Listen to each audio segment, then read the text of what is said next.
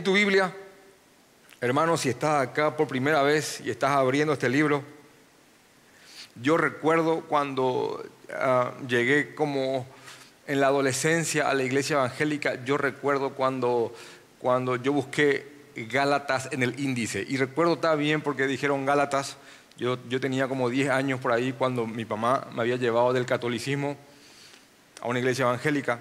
Yo recuerdo que dijeron Gálatas, y yo Gálatas, y, se me marcó tanto en la mente que, que no encontraba, y yo veía que todos estaban ahí yendo a ese lugar y yo no encontraba, y tenía vergüenza de preguntar dónde está. Entonces yo eh, fui, a, fui al índice y busqué el libro de Galatas. Yo recuerdo eso, cuando, cuando eso me, ocurrió. Después lo hice varias veces más con otros libros, pero ese momento se me quedó marcado. Eh, diez años y buscando Gálatas. Así que ese, ese libro está ahí en, tu Biblia, hermano. Si es que está acá por primera vez, si es que te evangelizaron ayer y está acá ahora, bueno, eso está ahí. Em, las cartas de Pablo que vas a encontrar ahí son, cartas que están dirigidas a cristianos de la época que, vivían en distintas ciudades. Los de, los de Corinto eh, vivían en, ese lugar, los, romanos, los que vivían en, Tesalónica y en otras ciudades, están todo ahí. Y lo que vamos a leer ahora son cartas que enviaba el apóstol Pablo a las iglesias de cada, de cada lugar, de cada región, para que éstas entiendan y comprendan la fe cristiana. Esto no es, esto no es, es un libro sagrado, es un libro divino, viene del Señor, pero no es un libro lejano. E inclusive hay cosas tan cercanas y cálidas en estas cartas, porque Pablo inclusive en alguna de ellas dice, por favor, eh, tráiganme mi capa, esos libros que dejé ahí, son muy personales también, sin dejar de ser divinas, sin dejar de ser algo que el Señor nos ha dado para, para conocerle. Así que estamos acá hoy, después de, tanto tiempo, de tantas centurias, estamos aquí tratando de que estas palabras nos alimenten, nos guíen, nos sanen, nos restauren, nos corrijan, nos fortalezcan, así como también lo, lo hicieron con los hermanos de hace tanto, de hace tanto, tanto tiempo. Así que rogamos al Señor de que nos guíe a través de su palabra. ¿Por qué les digo esto? Porque la carta que vamos a leer ahora, la carta que estamos leyendo, esta es la segunda prédica en base a, las iglesias de Galacia. Em, esta es la primera carta que el apóstol Pablo escribió.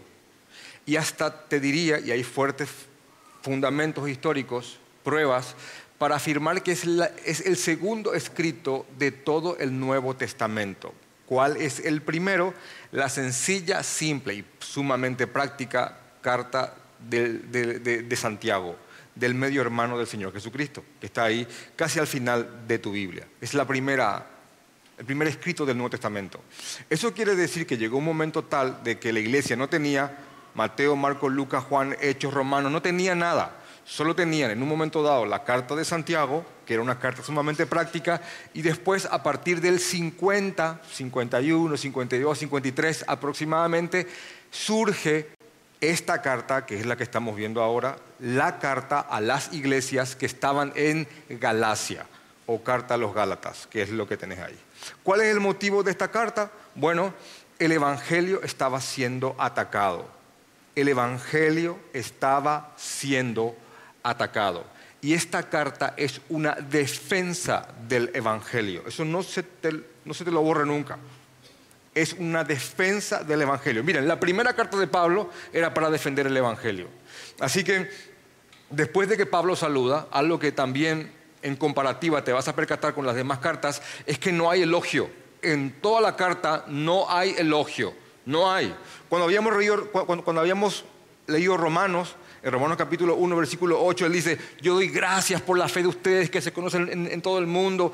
También, hasta en Corinto, que se portaban bastante mal, hay elogios. En todas, las, en todas las demás cartas hay ciertos elogios, pero no hay un solo elogio en la carta a los Gálatas.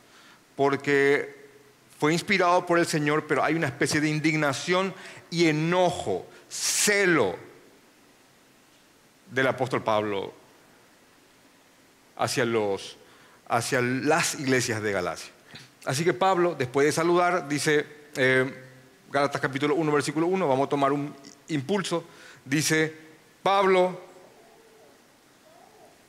apóstol, no de hombre ni por hombre, sino por Jesucristo y por Dios el Padre, que lo resucitó de los muertos, a los hermanos, perdón, y todos los hermanos que están conmigo a las iglesias de Galacia dos puntos. Dice Pablo, yo Pablo, apóstol, porque yo soy apóstol, Jesús me envió, me apartó, me dio su mensaje, me envió. También yo escribo en nombre de todos los hermanos que están conmigo a, las iglesias, miren en plural, las iglesias de Galacia y comienza la carta. Gracia y paz sean a vosotros de Dios el Padre y de nuestro Señor Jesucristo. Y miren cómo les había mostrado el domingo pasado, cómo Él saluda con el Evangelio. ¿Por qué? Porque dice del Señor Jesucristo, el cual se dio a sí mismo por nuestros pecados para librarnos del presente ciclo malo, conforme a la voluntad de nuestro Dios y Padre, a quien sea la gloria por los siglos de los siglos, y que así sea, o la palabra corta es amén. ¿Vieron el saludo? Ese es solamente el saludo. Y ya saluda con el Evangelio. Jesucristo, el que se dio a sí mismo por quienes, por nosotros. Jesús murió por lo que nosotros hicimos. ¿Para qué? Para, para librarnos de este mundo, de, la manera de vivir de este mundo. Amén y gloria al Padre por eso. Así saluda. Después de eso, va directamente a, esto. Estoy maravillado. En otras versiones dice, estoy sorprendido, estoy perturbado, Estoy, estoy horrorizado. Hay una versión que no es de mi preferencia, pero inclusive creo que estaría bien traducida igual. Estoy horrorizado, estoy maravillado de que, de que tan pronto os hayáis alejado del que os llamó por la gracia de Dios para seguir un evangelio diferente. ¿Vieron cómo inicia? ¿Qué pasó? Tan pronto, ¿saben por qué esta expresión de que tan pronto? Porque no hacía muchos años que Pablo había estado con ellos, que había pasado un buen tiempo con ellos predicándoles el Evangelio, exponiéndole claramente quién era Jesucristo, cuál fue su obra, hermanos, el Evangelio. Pablo les expuso tan prácticamente, tan claramente el Evangelio, que él no podía creer, él estaba maravillado de que tan pronto se hayan alejado para seguir un Evangelio diferente. De hecho que uno, de los textos centrales de toda la carta es este, Galatas capítulo 1, versículo 6. ¿Qué pasó? ¿Tan pronto? ¿Qué pasó? Yo les expliqué muy bien. Estoy yo horrorizado, maravillado. No lo puedo creer. Tan rápido se apartaron para seguir un evangelio diferente. De hecho que más adelante y ya con un con un pequeño adjetivo descalificativo les dice prácticamente lo mismo. Si ustedes giran ahí en Galatas capítulo 3, versículo 1, ya vamos a llegar ahí, pero vamos a leerlo como un adelanto. Dice, oh Gálatas insensatos, insensato. Y también les había dicho que hoy día decirle insensato a alguien no es un insulto, pero le está diciendo que les pasa despistados, tontos. O oh, Gálatas insensatos, ¿quién os fascinó para no obedecer a la verdad? A ustedes, a vosotros, ante cuyos ojos Jesucristo fue ya presentado claramente entre vosotros como crucificado. Se les explicó perfectamente el Evangelio. ¿Qué pasó? ¿Y por qué tanto énfasis a esto, pastor? Porque esto tiene que estar todo el tiempo presente en tu mente cuando leas este libro porque era gente creyente que se estaba apartando del Evangelio para seguir un Evangelio diferente. Y aquí hago una pausa y te lo explico bien porque lo que vamos a estudiar hoy está totalmente encadenado, concatenado con esto. Hermanos, hay dos formas de, atacar el Evangelio. Dos formas. Dos formas. Y esas dos formas tienen miles de variantes, infinitas variantes. Una es frontal, es frontal. Jesús no es lo que es y se ataca frontalmente a Cristo, frontalmente a la Biblia y se niega completamente el cuerpo del Evangelio, completamente. Eso es frontal. Generalmente cuando el ataque es frontal y diametralmente opuesto, es fácil para un cristiano identificarlo y alejarse. Si alguien viene y te dice, Siddhartha Gautama se llama Buda, tiene las nobles verdades para que llegues al nirvana, a tu iluminación. O decir, no, no. Es, muy, es diametralmente opuesto. Ahora, eh, históricamente hablando, lo que más ha dañado la iglesia de Cristo desde su fundación, y présteme atención a esto, no han sido los ataques frontales, han sido los ataques, la palabra, voy a, tomar una palabra de Pedro, han sido los, los, los ataques escondidos, aquello que ha tenido mucho de evangelio, mucho de Cristo y ha tenido mucho, mucho contenido veraz, pero envolviendo una herejía destructora. ¿Entienden eso? Cuanto más se parece al original, más daño causa. ¿Por qué? Porque cuando más parecido algo es al original, más exige que aquel que va a juzgarlo tenga cierta doxia o conocimiento para decir, ¿es o no es? Clarísimo, ¿verdad? Si te traen un billete de 100 mil y, y mira el billete y el que está estampado ahí es, qué sé yo, algún, algún personaje que no sea el soldado, este no es. Pero si todo está según la regla y realmente eh, las fallas son minuciosas, uno tiene que tener mucho conocimiento para diferenciar entre algo falso y algo verdadero. Así que las cosas que más han trastornado, herido, debilitado a la iglesia es cuando el Evangelio ha sido perturbado y pervertido. Se ha adulterado el Evangelio. Por eso Pablo dice, yo estoy maravillado de que tan pronto os hayáis alejado del que os llamó por la gracia de Cristo para seguir un Evangelio diferente. No que haya otro Evangelio, no es que haya otro Evangelio diferente, sino que hay algunos que os perturban y quieren pervertir el Evangelio de Cristo. Y miren lo que va a decir en el, versículo 8, porque esto es algo enorme. Pablo dice, más si aún nosotros, ¿saben lo que está diciendo él? Yo te estoy predicando el Evangelio ahora, pero si inclusive nosotros, nosotros, recuerden cómo, cómo comenzó la carta, yo, Pablo, apóstol y los que están conmigo, ¿vieron? Bueno, si aún nosotros, después posteriormente venimos a predicarte un evangelio distinto o un ángel mismo se para, así viene un ángel, un ángel hermoso y te predica un evangelio distinto, dice acá, sea anatema. Repito, mas si aún nosotros o un ángel del cielo os anunciare otro evangelio diferente del que hemos anunciado, sea anatema. Como antes Hemos dicho también, ahora lo repito, si alguno os predica diferente evangelio del que habéis recibido, sea anatema. Ahora, por favor explícame mejor esto, sin ningún problema. ¿Qué estaban predicando que, provocaba el enojo de nuestro apóstol Pablo? Porque él sí es un apóstol y no hay más apóstoles. Él sí es un apóstol, alguien que vio a Jesucristo vivo y fue nombrado por el mismo Jesucristo. ¿Qué es lo que estaba enojando a Pablo? ¿Cuál era ese evangelio que estaban perturbando y pervirtiendo? ¿Decían que Jesús era Dios? Sí. ¿Decían que la palabra de Dios es perfecta? Sí, lo decían. ¿Decían que había que creer en Jesucristo? Sí, lo decían. ¿Decían que Jesús era el camino para ir al Padre? Sí, lo decían. Bueno, pero entonces, ¿cuál es el problema? El problema es que en estas iglesias de Galacia se estaban metiendo personas que le estaban agregando algo al Evangelio al punto tal de adulterarlo y de ensuciar la gracia. Estaban diciendo que no bastaba con creer en Jesucristo, sino que también uno tenía que guardar las leyes del Antiguo Testamento, comenzando por la circuncisión. ¿Se dan cuenta que, que el agregado es ínfimo, pero ya es adulterado? Repito, ¿se dan cuenta que no, es que era algo muy... Lo que se le había agregado, lo que estaba trastornando y perturbando a las iglesias en aquel tiempo, era algo que era, miren, yo conozco predicadores hoy que le han sacado al Evangelio y le han agregado muchas cosas más. Muchas cosas más.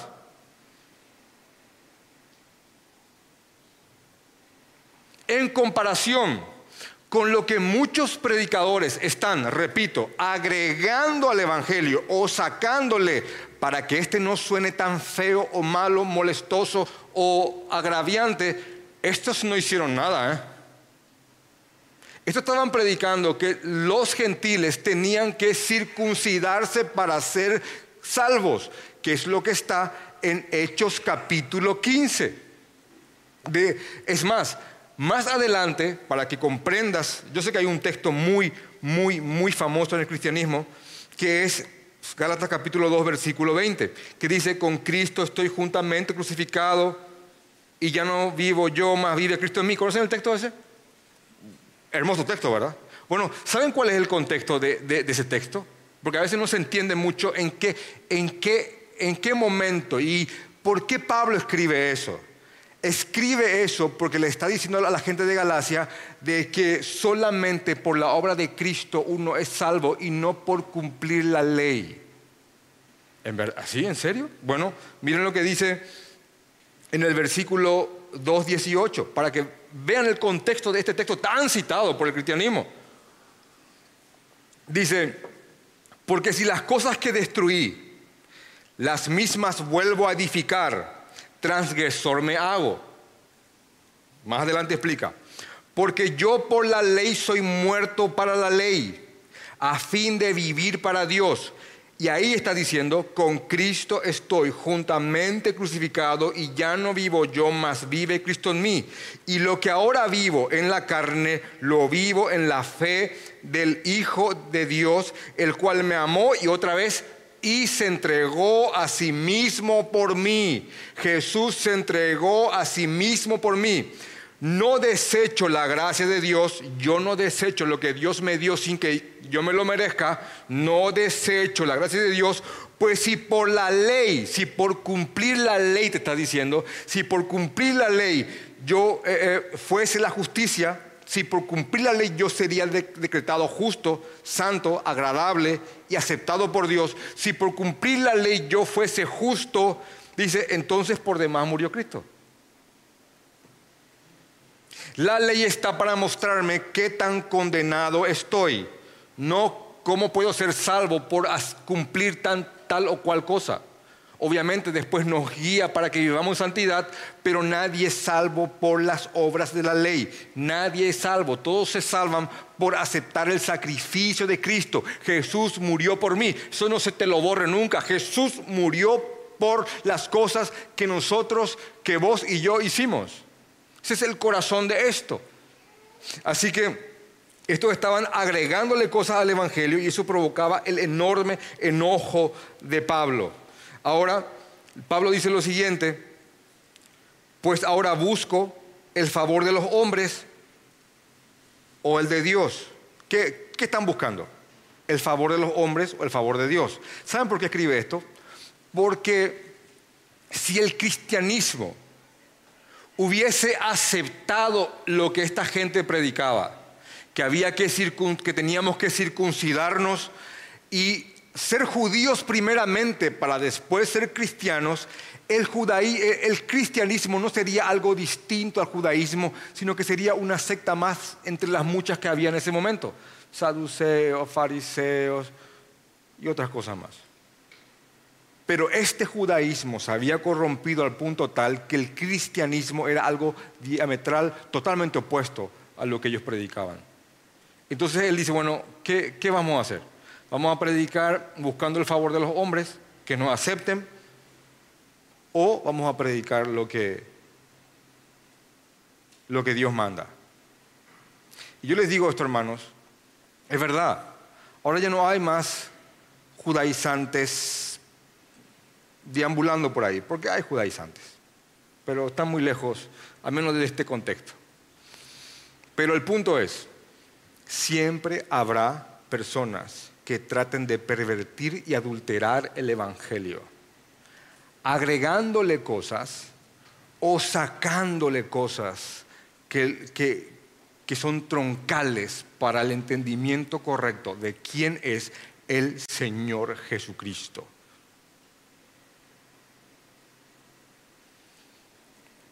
Esto provocó lo que Pablo enseñaba, provocó que la gente que estaba enseñando eso se, se abalanzara, arremetiera completamente contra Pablo. Y atacaban su persona, atacaban su apariencia, era duramente atacado, porque el punto era, bueno, está bien, vamos a atacar al mensajero a manera de, indirectamente también atacar ese mensaje. Algo que vas a leer en otras cartas, cuando Pablo también escribe a otras iglesias sobre esta gente que estaba perturbando y pervirtiendo el Evangelio, está en el libro de Filipenses. Y quiero leértelo, podría solamente mencionártelo, pero sería bueno que, que lo leas. En Filipenses capítulo 3, miren lo que él les escribe a los filipenses. Y te vas a dar cuenta que esta era, la lucha del apóstol en su momento. Así que este hombre, no, este hombre no solamente predicaba el Evangelio, también tenía que defenderlo. Lo que toda iglesia tiene que hacer, predicar y defender el Evangelio. Dice acá en Filipenses capítulo 3, versículo 1, por lo demás, hermanos, se dirige a hermanos sin ninguna duda, gozaos en el Señor. A mí no me molesta el escribiros las mismas cosas y para vosotros es seguro. ¿Qué le dice? Hermanos, gócense, yo me gozo en ustedes. Para mí no me molesta repetirles una y otra vez las mismas cosas, escribirles lo mismo una y otra vez y para ustedes eso es seguro. Lo mismo que le había escrito a los romanos. ¿Se dan cuenta? Cuando le decía yo le hago recordar. Ahora, miren lo que dice acá. Eh, es un tuit que, que podría parecer mucho falto de amor, pero tiene, tiene su contexto. Dice, guardaos de los perros. Cuidado con, los con esos perros. ¿Qué, ¿Qué? Guardaos de los perros. Guardaos de los malos obreros. Guardaos de los, ¿qué dice?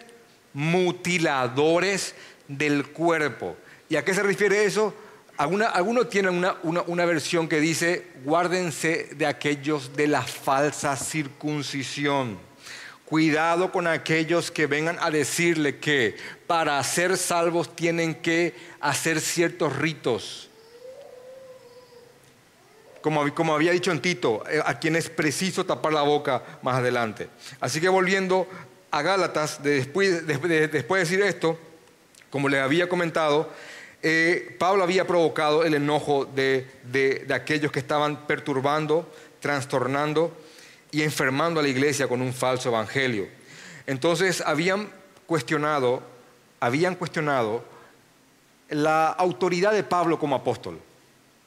Ese no es apóstol. Los apóstoles son los doce que están en Jerusalén. Eh, ese no es apóstol. Pablo no es apóstol. Entonces Pablo va a defender su apostolado y con, él, y con ello va a explicar el origen del Evangelio, porque esta es la idea central, al menos de esta prédica, eh, es el origen del Evangelio. Y él va a hablar acerca de su vida sin Cristo, de su conversión y de su actuación posterior a su conversión. Son las tres cosas que vamos a ver en el texto, en la porción a la que le vamos a centrar atención hoy. Así que después de eso, dice el apóstol, más os hago saber Galatas capítulo 1, versículo 11. Esto es para que sepan, está diciendo Pablo. Mas os hago saber, hermanos, ¿por qué? Porque los considera hermanos. Y no es que está hablando de judío a judío, está una iglesia de predominancia gentil, por supuesto, con judíos adentro. Mas os hago saber, hermanos, que el evangelio anunciado por mí no es según hombre. Pues yo ni lo recibí ni lo aprendí de hombre alguno, sino por revelación de Jesucristo. Este solo versículo te está hablando acerca del origen del mensaje de la iglesia del Señor Jesucristo. No es algo inventado por nadie no es algo que se le ocurrió a alguien un día y este es el Evangelio, sino que la misma palabra del Señor te dice que este mensaje, el apóstol Pablo, que lo predicó junto con los demás apóstoles, no lo recibió de ningún hombre, ni le fue enseñado, ni él lo aprendió, ni se lo confirmó nadie, sino que por una revelación, esa palabra revelación viene de la palabra apocalipsis, que significa revelaciones, esa revelación, el Evangelio, Él lo recibió del mismo Señor Jesucristo.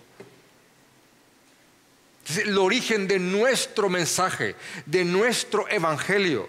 Y el evangelio no es algo que, es el plan B del Señor.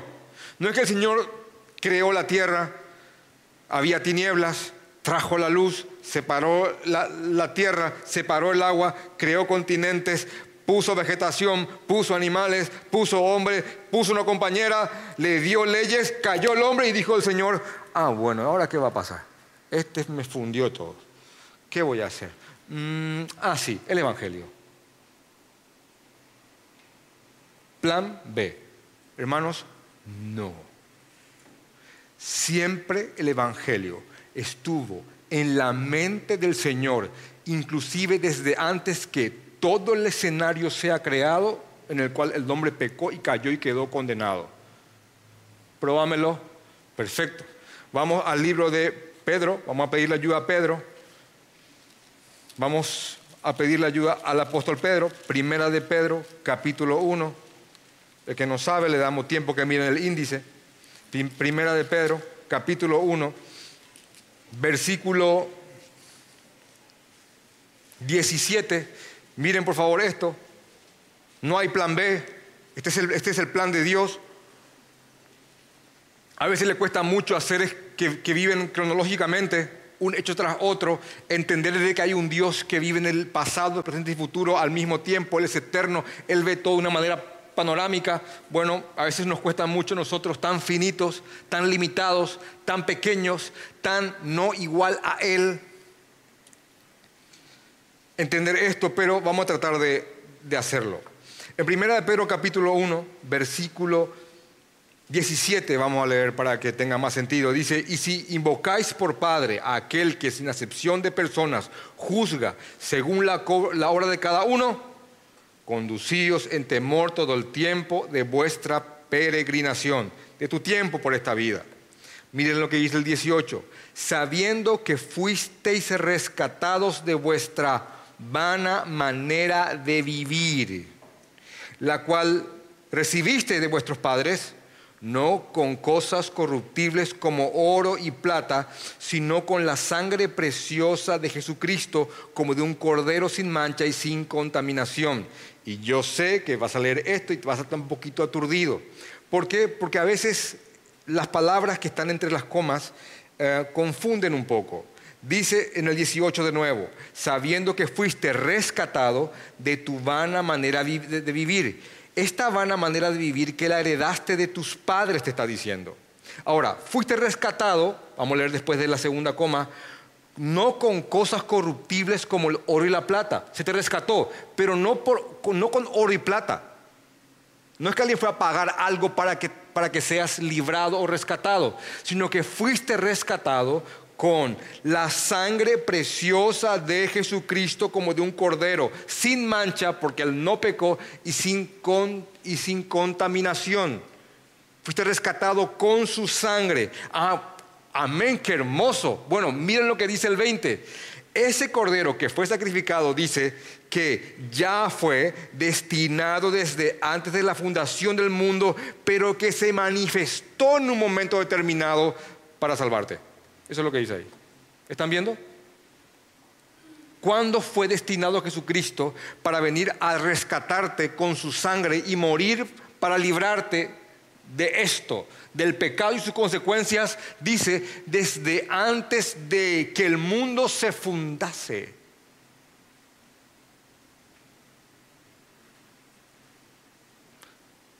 No hay plan B. Dios ha decretado desde la eternidad pasada que esto sea así y que Él se glorifique de esta forma, con este rescate con este plan de rescate llamado el Evangelio. Y cualquiera que predique otro, anatema sea. Entonces, él está diciendo acá, en Galatas capítulo 1, miren hermanos, cuidado que el Evangelio que estos están atacando no es algo que yo me lo inventé. No es algo que yo lo recibí de alguien o que yo lo aprendí de alguna persona, sino que de Jesucristo mismo. Se, se, están metiendo algo que Dios mismo ha diseñado y planeado para nuestra salvación. Eso es gravísimo.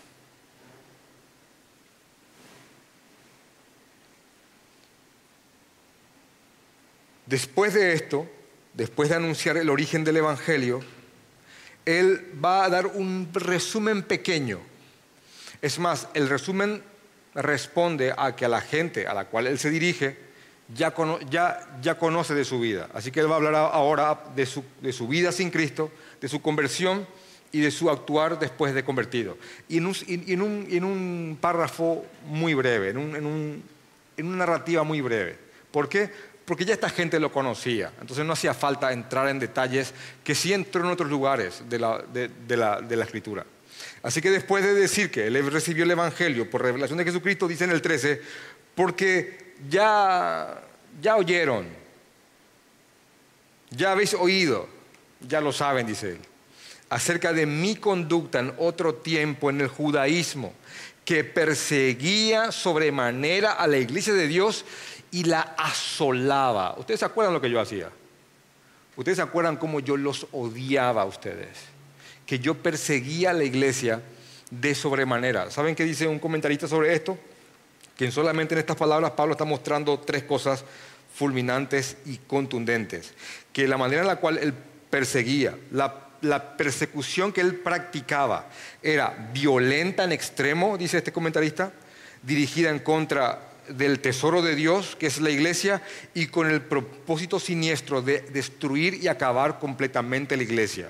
Porque él dice, ustedes saben de mi conducta en otro tiempo, que yo era perseguidor, que yo perseguía a la iglesia de sobremanera, exageradamente, extremadamente, perseguía a la iglesia y la asolaba. ¿Saben cuál es el qué significa esta palabra asolar? En la antigüedad, cuando se hacían las guerras, no eran como, por supuesto, hoy, eran, guerras de, ejército que recibía y ejército que, atacaba. Y generalmente las ciudades se sitiaban y se asolaban. Entonces uno quedaba sitiado en una ciudad y lo que hacía el enemigo era cortar el, alimento, cortar el agua o envenenar el agua y sitiaban a las ciudades, las asolaban. Bueno, esa es la, expresión que él decía, que, él saca aquí.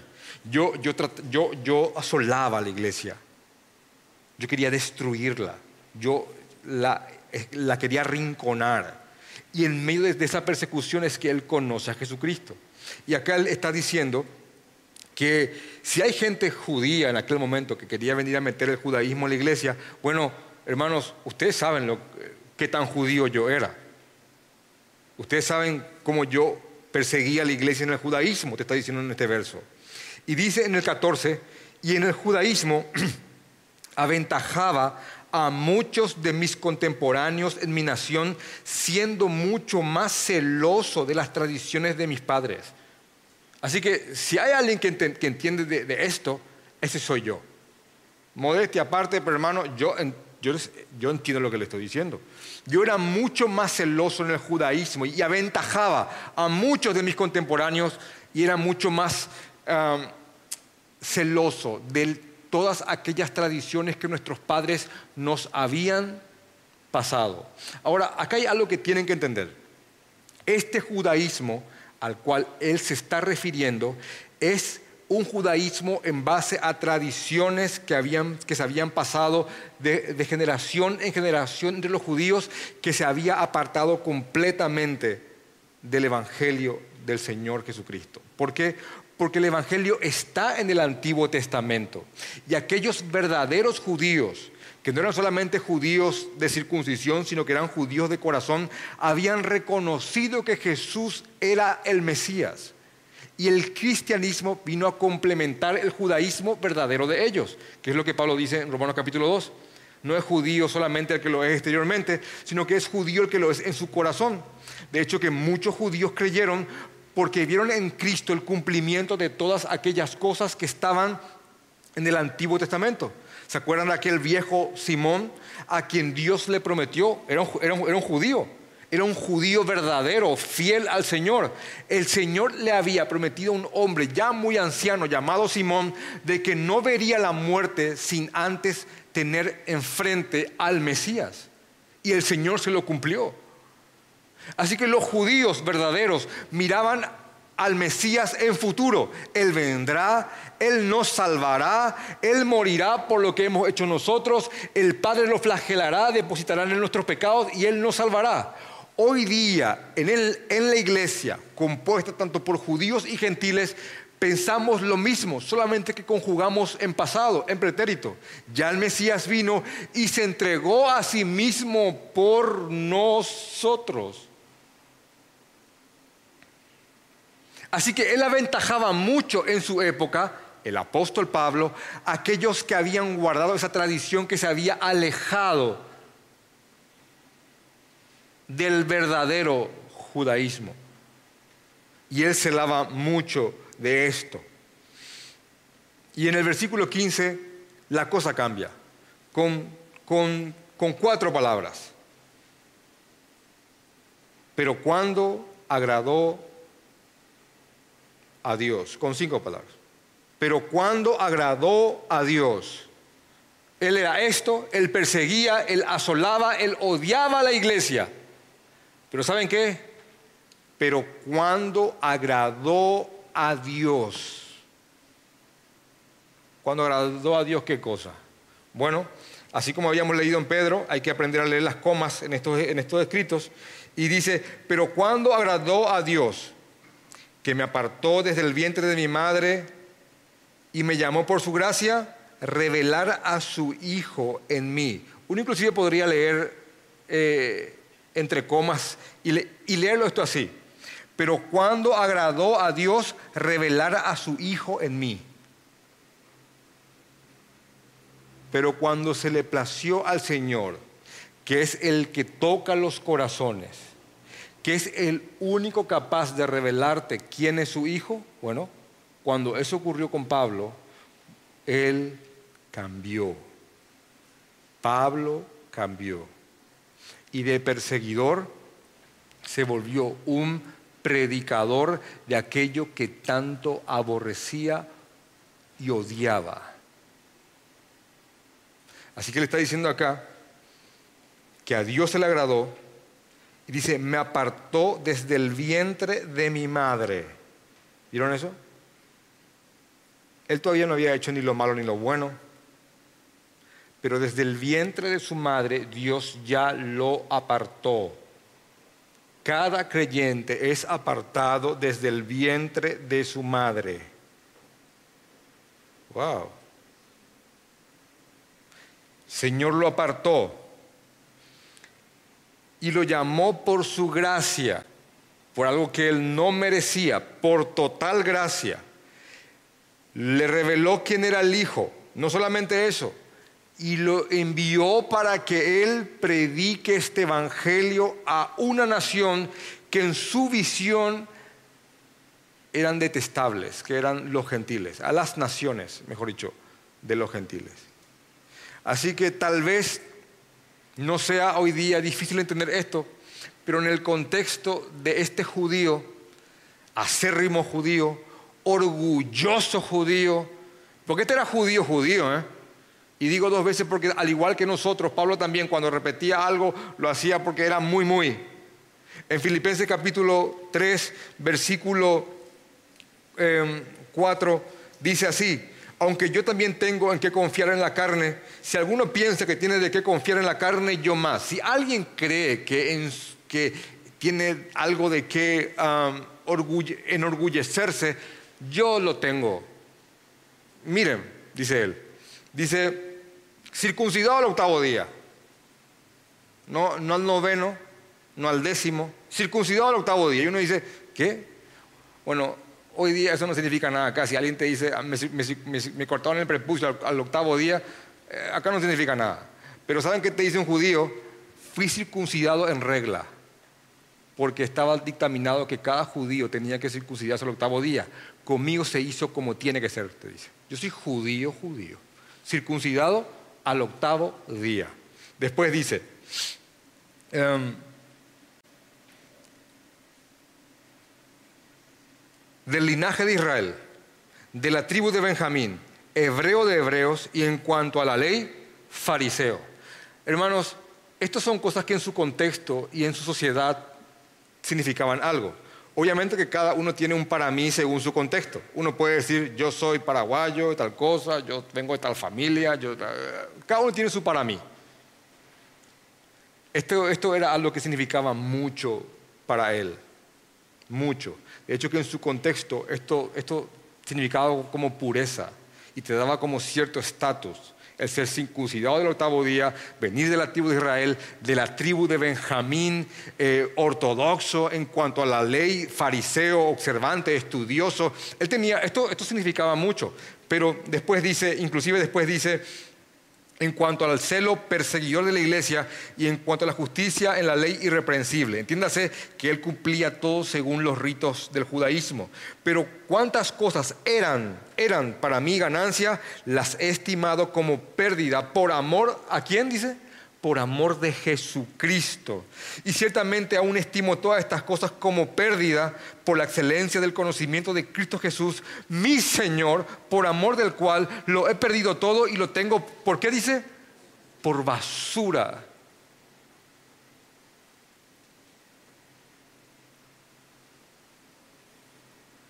Ahora entiéndanme el juego de palabras. Este era su para mí. ¿Entienden eso? Ese era su para mí. Cada uno tiene el suyo, ¿eh? Está diciendo que todas aquellas cosas por Cristo no, no, ya no valen nada.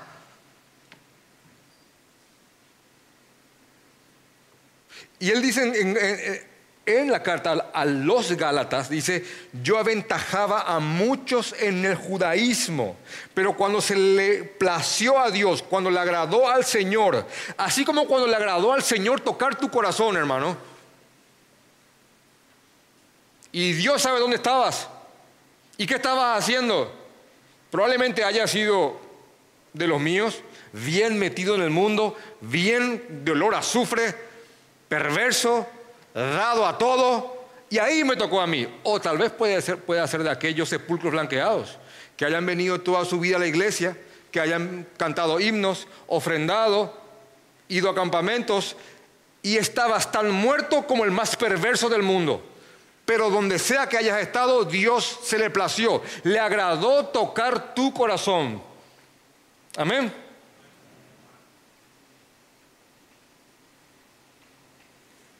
Y acá hay una verdad que, que, sale del texto. La vida de una persona a, a quien Dios ha tocado nunca más puede volver a ser igual. Jamás, hermano. Jamás. Y miren que este hombre tenía mal adentro aún. ¿Qué? Él mismo lo dice en Romanos capítulo 7, el mal que aún mora en mí. Y yo termino haciendo cosas que aún ah, ya no las quiero hacer. Y está aquí en mí. ¿Quién me librará de este cuerpo de muerte? Gracias a Dios por Jesucristo. Él se contesta. Pero este hombre que aún luchaba contra el mal, su vida después de encontrarse con Jesucristo y de encontrarse con, el Evangelio, nunca más volvió a ser igual. Nunca más. Él tenía muchas cosas de que enorgullecerte, perseguidor de la iglesia, pero cuántas cosas las he estimado por pérdida y las tengo hoy como basura por el amor de nuestro Señor Jesucristo, por el amor, por el amor, por ese misterioso e incomprensible amor de nuestro Señor Jesucristo. Así que Dios tomó a este hombre, lo tocó, cambió su corazón, lo convirtió, lo regeneró, lo transformó, lo trastornó, no sé qué más palabra usar, pero este, pero este hombre no volvió a ser igual. Y este hombre vivió el resto de su vida asombrado de cómo Dios pudo tenerle misericordia. ¿Y ¿Por qué decía eso? Porque es es, es lo que le escribe a Timoteo. Él escribe a Timoteo unas palabras que, yo las hago, yo, yo la hago mía. Él, dice, él le dice a Timoteo, en 1 Timoteo capítulo 1, versículo 12, doy gracias al que me fortaleció, a Cristo Jesús nuestro Señor, porque me tuvo por fiel poniéndome en el ministerio. Yo doy gracias. Me puso en el ministerio. No, solo me salvó, porque me puso en el ministerio. Habiendo yo sido antes blasfemo y perseguidor. ¿Se dan cuenta cómo él está en esta idea? Lo que yo fui, lo que yo fui. Pecado es pecado. Es verdad. Es cierto. Pero los pecados tienen distintas consecuencias. Pero bíblicamente hay ciertos pecados que son más ofensivos para Dios que otros. Por ejemplo, ¿cuál? Gálatas 1, predicar otro evangelio. Vamos a partir por ahí. Cuidado, pero el Señor maldice eso. Dos, hacer tropezar a un hijo suyo. ¿Verdad que sí? ¿Qué dice Jesús? Agarrate una, agarra una piedra atátela al cuello antes de hacer tropezar a uno de mis más pequeños. ¿Verdad que sí? Bien, este hombre, ¿saben qué hacía? No solo perseguía a creyentes, los apresaba y, agobiándolos, torturándolos, hacía que blasfemen en contra de Jesucristo. Hermano, ¿Entienden lo que eso es? Y si, te, y si te escandaliza más que políticos roben dinero del Estado, que alguien viola una una, ley, una, ley de tránsito, que se valee en lugares públicos, si te escandaliza más eso que el concepto de que alguien tome a un hijo de Jesucristo, a un creyente, y lo haga blasfemar torturándolo, tu decibel y, y tus parámetros están trastornados. Y no son bíblicos. Porque si hay algo que Dios pena, es el tropiezo a un hijo de Dios. Este hombre, ¿sabes qué hacía? Él hacía que creyentes blasfemen en contra del Señor. ¿Saben por qué te digo eso? Porque este hombre se convirtió, creyó, experimentó el perdón de Jesucristo, pero nunca perdió el asombro. Nunca perdió el asombro en cuanto a la misericordia que Jesús tuvo con él, habiendo él hecho lo que hizo.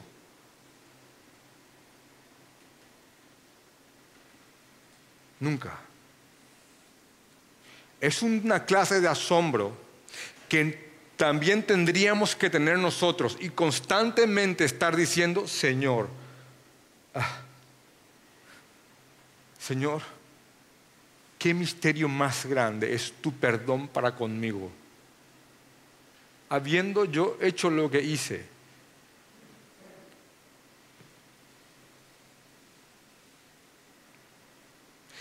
entonces Él dice aquí, dice aquí, le dice a un pastor joven, a Timoteo, pero la gracia de nuestro Señor fue más abundante con la fe y el amor que es en Cristo Jesús, palabra fiel y digna de ser recibida por todos, que Jesucristo vino al mundo para salvar a los pecadores, de, de, los cuales yo soy el primero. En una traducción más, más contemporánea vas a encontrar de los, de los cuales yo soy el peor de los pecadores. El peor. Así se consideraba él. Pero por esto fui recibido a misericordia, como también nosotros. Por esto yo fui recibido a misericordia para que Jesucristo mostrase en mí el peor, el primero, el peor de todos, toda su clemencia. ¿Para qué? para ejemplo de los que habrían de creer en Él para vida eterna. Y aquí estamos nosotros, tanto tiempo después, tomándolo a Él como un ejemplo.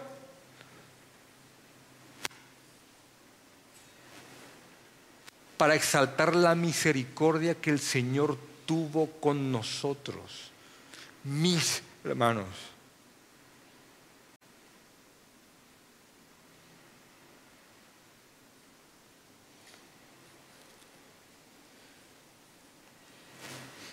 Así que el hombre llamó a este hombre, le, mostró quién era su hijo, lo apartó para la obra y él dice a continuación, porque él estaba defendiendo su ministerio, porque estaban atacando su autoridad, pero él al defender su ministerio también nos mostró parte de su vida.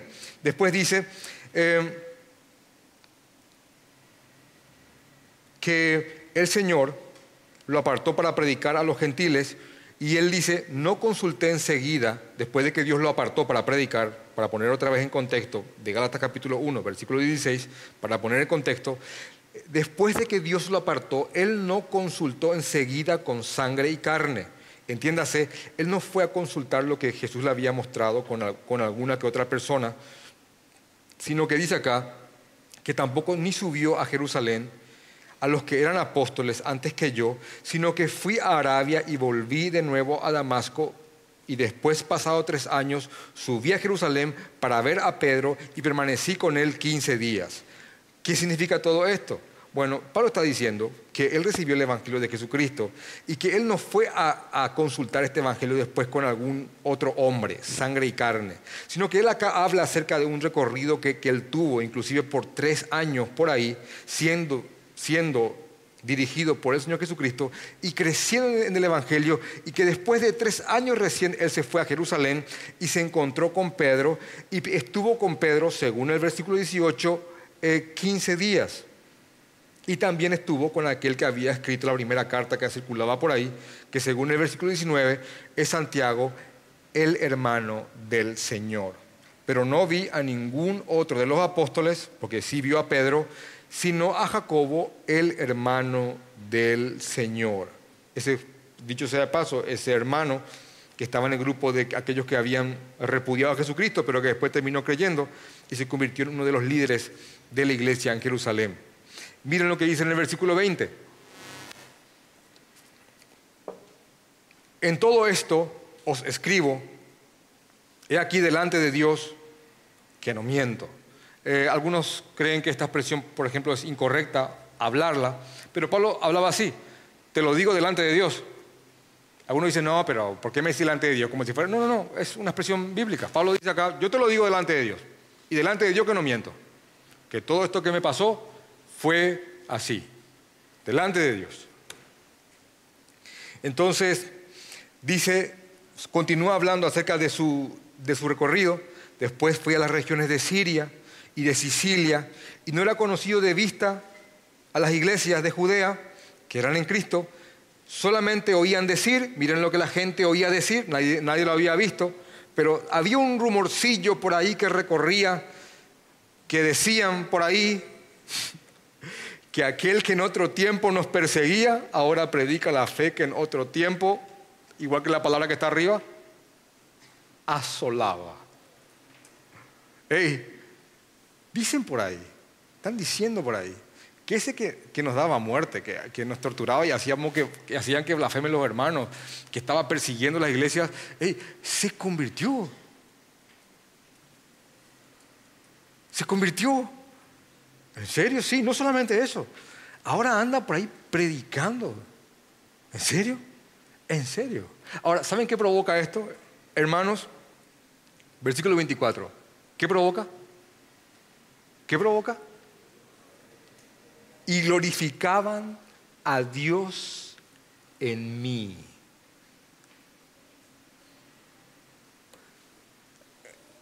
Ese Diego, Juan, Francisco, Pedro, Mateo, ese, pero ese odiaba el cristianismo, era ateo.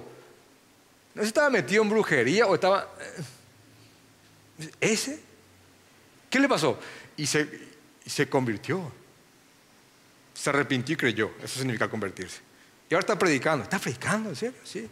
Pero yo había, yo había hablado con él hace unos años y estaba mal, sí. Fundido, en, sí. Pero ahora se convirtió no solamente eso, eh, eh, sale a hacer evangelismo por las calles. ¿Qué? Sí. ¿Saben qué provoca eso, hermanos? Que el Señor sea glorificado en tu persona. Pero el Señor es glorificado en tu persona no solamente cuando uno dice me convertí o creí o tengo fe, sino que cuando esa fe se manifiesta en una vida completamente cambiada a lo que eras antes de conocer a Jesucristo como la vida de este hombre. Porque a veces algunos afirman ser creyentes, pero viven una vida como si fuera que Dios no, nos, no los sacó de este siglo malo, viven completamente igual y engendran o provocan lo totalmente opuesto. ¿Qué provocan? Que el nombre de Dios sea blasfemado. Porque te dice que es creyente, pero miren cómo vive. Ahora, un, creyente, si es verdadero, va a provocar que el, que el, Señor sea glorificado en él. Si no es verdadero y sigue viviendo como un demonio, va a provocar que el nombre de Dios sea blasfemado. Pero hermanos, la vida de un creyente nunca más, y lejos de ser perfecta, ¿eh? nunca más puede volver a ser la misma, porque él ya no es el mismo. Su naturaleza ha sido cambiada, sus gustos están siendo progresivamente trastornados hacia aquello que al Señor le agrada. Él se entristece por hacer lo malo, pero también se entristece por no hacer aquellas cosas que Dios manda que haga. Se entristece tanto por acción como por omisión, pero nunca más Él puede volver a ser el mismo. Hermanos, nunca más. Nunca más. Y no importa en qué tan pozo hediondo estés hoy, si sos un creyente, eh, tu vida nunca más va a ser igual, hermanos, nunca más.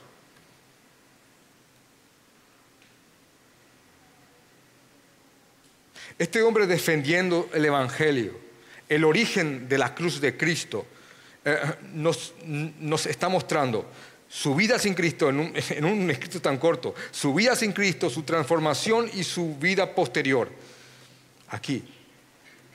Porque el Evangelio es esto, es esto lo que produce en una persona.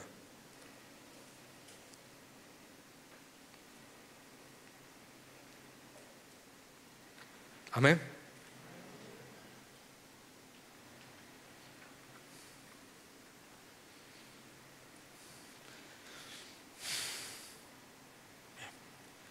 Gracias por tanta atención, hermanos.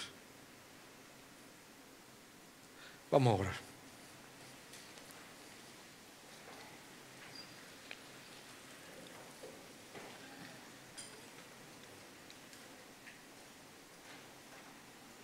Padre, te, oramos, nos dirigimos ante tu hermosa persona por medio de este, este texto, Señor.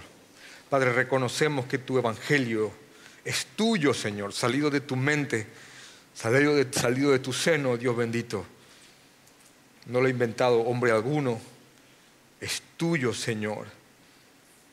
Y si lo revelas a quien se lo quieres revelar, Señor, y a quienes se los muestras, sus vidas nunca más vuelven a ser las mismas. Nunca más, Señor. Nunca más. Gracias por apartarnos, Señor, desde el vientre de nuestras madres para servirte. Desde antes de la fundación del mundo, Señor. Gracias, Padre. Gracias, Señor. Gracias, Señor. Gracias por estos hombres que apartaste para que sean instrumentos de transmisión de tus verdades. Gracias, Señor. Gracias, Padre, por dejarlos así, tan imperfectos, en tu palabra, de manera que sean de estímulo para nosotros y de ánimo. Gracias, Señor. Yo te ruego, Padre, que nos ayudes a vivir una vida contigo, aunque estemos en estos cuerpos llenos de pecado. Ayúdanos, Señor, a que, a que tu nombre sea glorificado en nosotros. Y repito de nuevo eso, Señor. Ayúdanos, Padre, a que tu nombre sea glorificado en nosotros. Señor, Rey de Reyes y Señor de Señores. Amén.